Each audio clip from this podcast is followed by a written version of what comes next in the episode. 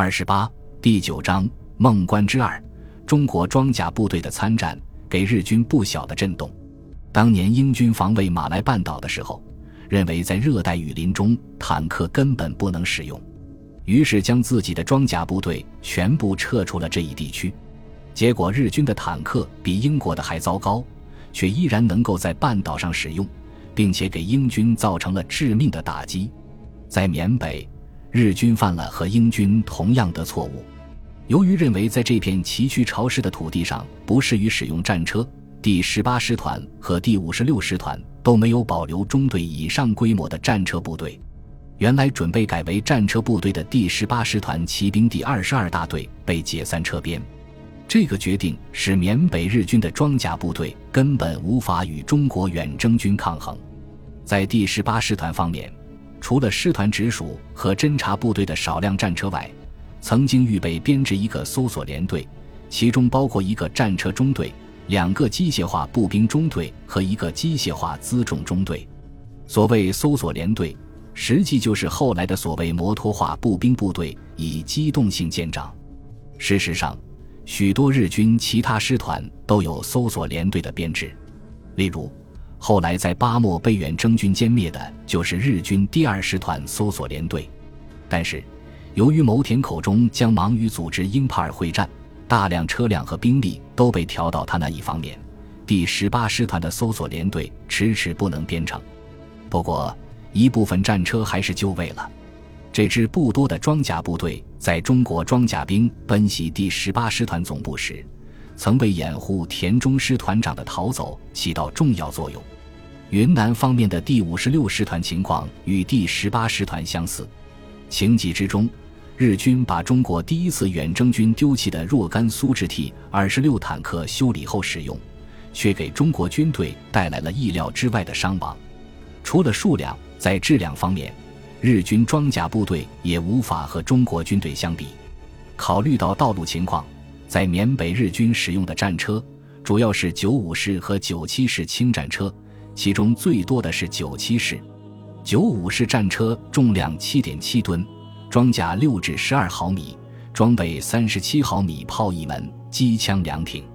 由于中国军队普遍装备的捷克式轻机枪穿甲能力为七毫米，这意味着如果打中薄弱部位，用轻机枪就可以打穿这种坦克。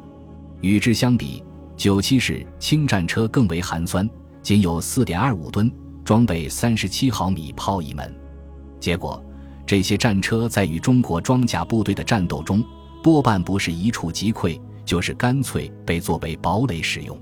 在孟关的战斗中，中国战车队初次参战，日军一天就阵亡两个大队长，这对第十八师团来说无疑是一个重大打击。那么，第五十五联队第三大队大队长冈田宫中佐，是不是日军到此为止在胡康河谷之战中阵亡的最高级别军官呢？在中方对于胡康河谷战斗的资料中，对击毙日军军官的军阶有着混乱的记载。被击毙的军官在日军的作战序列中常常查无此人，在一些资料中甚至出现了打死某副连队长的报道。实际上，日军根本不存在这种职务。联系到和红军作战时期，朱德和贺龙都有若干次被击毙的经历，不得不感叹：尽管新一军的训练是美式的，但国民党军的传统依然根深蒂固。在日方记载中，到孟关一战为止，日军阵亡官兵中职务最高的是第五十五联队连队长藤井小五郎。藤井小五郎，一八九四年生。兵库县须磨浦人，日本陆军大佐，毕业于日本陆军士官学校第二十八期。考虑到这个时候大多数他的同学还是大队长级别，此人可算升官甚快。中国方面的资料认为，此人在于邦之战中被击毙。关于藤井的战死经过，中日双方的记载并不一致。中方对藤井之死的描述极简单，说他战死于胡康河谷。然而，按照日方的说法，藤井并不是死在中国军队的大反攻中。在大反攻开始前夕，刚刚升任连队长三个月的藤井一意孤行，深入前沿视察，不知隐蔽，结果被恰好前来探路的中国侦察兵狙击身亡，可说死得十分窝囊。事实究竟如何？由于年代久远，已经无法考证。但是，从藤井的后任山崎四郎大佐就任第五十五连队长的时间看，似乎日方的记载更为可靠。这简直像世界杯决赛刚刚开场不到一分钟，一方就进球一样，让人觉得不可思议。可惜的是。那名中国侦察兵没有机会，因为击毙一个日军连队长相上请赏了。如果日方的记载真实，这位藤井大佐应该说死于骄横。刚刚和中国远征军交手的时候，哪个日军不骄横呢？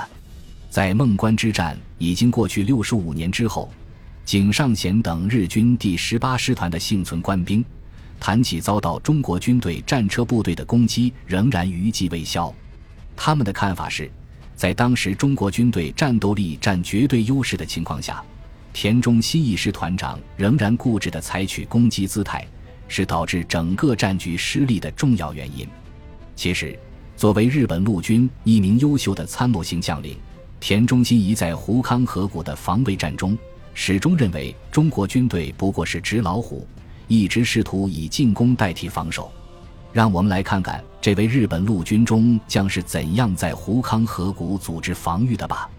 根据日本防卫厅一九六八年整理的日军在缅战时胡康河谷之战，当林滨日军一九四三年十月底首先和中国军队发生战斗时，田中新一师团长正在密支那召集会议，讨论迎战中国远征军反攻的作战方略。当时，日军第十八师团的形势。正是各个部队均处于分散状况下而显得最被动的时期。作为师团步兵主力的五个大队都位于密支那及密支那以东地区，而且其中大部分刚刚在滇西和向怒江以西渗透的中国七十一军发生了激烈战斗，正在向密支那返回的途中。另外，还有一个步兵大队被部署在通往云南的要隘腊戍一带。实际能够使用的兵力只有步兵第五十六联队的主力和步兵第五十五联队第三大队。这些兵力相对孙立人和廖耀湘的两个师，就算中国远征军没有经过美械化训练，双方的力量也不能说相等。尽管如此，田中依然制定了趁敌军主力从印缅国境侵入之机，将敌各个击破的作战方针。他认为。虽然中国军新三十八师已经攻入大龙河畔，但中国远征军主力仍在新平阳以北的山区地带，所以田中师团长决定将师团主力部署在临滨至新平阳一带的峡路口附近，并采取积极的攻击，力图在那里阻断史迪威的反攻。为此，田中新义仍然积极采取措施，努力将分散于各地的部队向胡康谷地集结。率领这些部队沿胡康谷地西进，迎击中国远征军的部队。他的计划是派遣长久竹郎大佐指挥步兵第五十六联队主力以及山炮兵第二大队为右翼，冈田中佐的第五十五联队第三大队为左翼发动进攻。师团战斗司令部于十一月上旬从密支那出发，开始向胡康谷地前进。胡康孟拱河谷的日方入口孟拱。到两军正在激烈交战的新平阳等地，距离一百二十多公里。这对于没有什么机动能力的日军步兵来说，意味着必须在雨季末期恶劣的道路上艰苦跋涉。由于原始森林中的道路泥泞难行，第十八师团部队前进的速度特别缓慢。在前线遭到士气高昂、兵力占绝对优势的远征军部队不断攻击，特别是中国军队迫击炮的猛烈射击。日军伤亡人数不断增加，损失十分惨重。然而，这是一个带有积极进攻精神的决定。田中的判断准确，到达新平阳的中国军队实际只有陈明仁的第幺幺四团一个团。这样，日军一度打得有声有色，将第幺幺四团压缩在胡康河谷谷口，不能动弹。田中随即派出步兵第五十五联队第一大队。加强对第幺幺四团发起攻击，大有一举将第幺幺四团吃掉的架势。为这种情形所激励，第十八师团又将前线司令部进一步从原来孟拱和谷中的加麦向前推进到了孟关。师团二线部队各部主力开始迅速向孟关附近集结，计划在新平阳方向发动一场猛攻，将远征军赶回印度。田中预定的进攻时间是十二月十五日。应该说，田中这一部署反映了刚刚和远征军交手时日军的嚣张。即便是在于邦战败之后，田中仍然在报告中声称：“假如和中国军队一对三，自己有取胜的把握。”本集播放完毕，感谢您的收听，喜欢请订阅加关注，主页有更多精彩内容。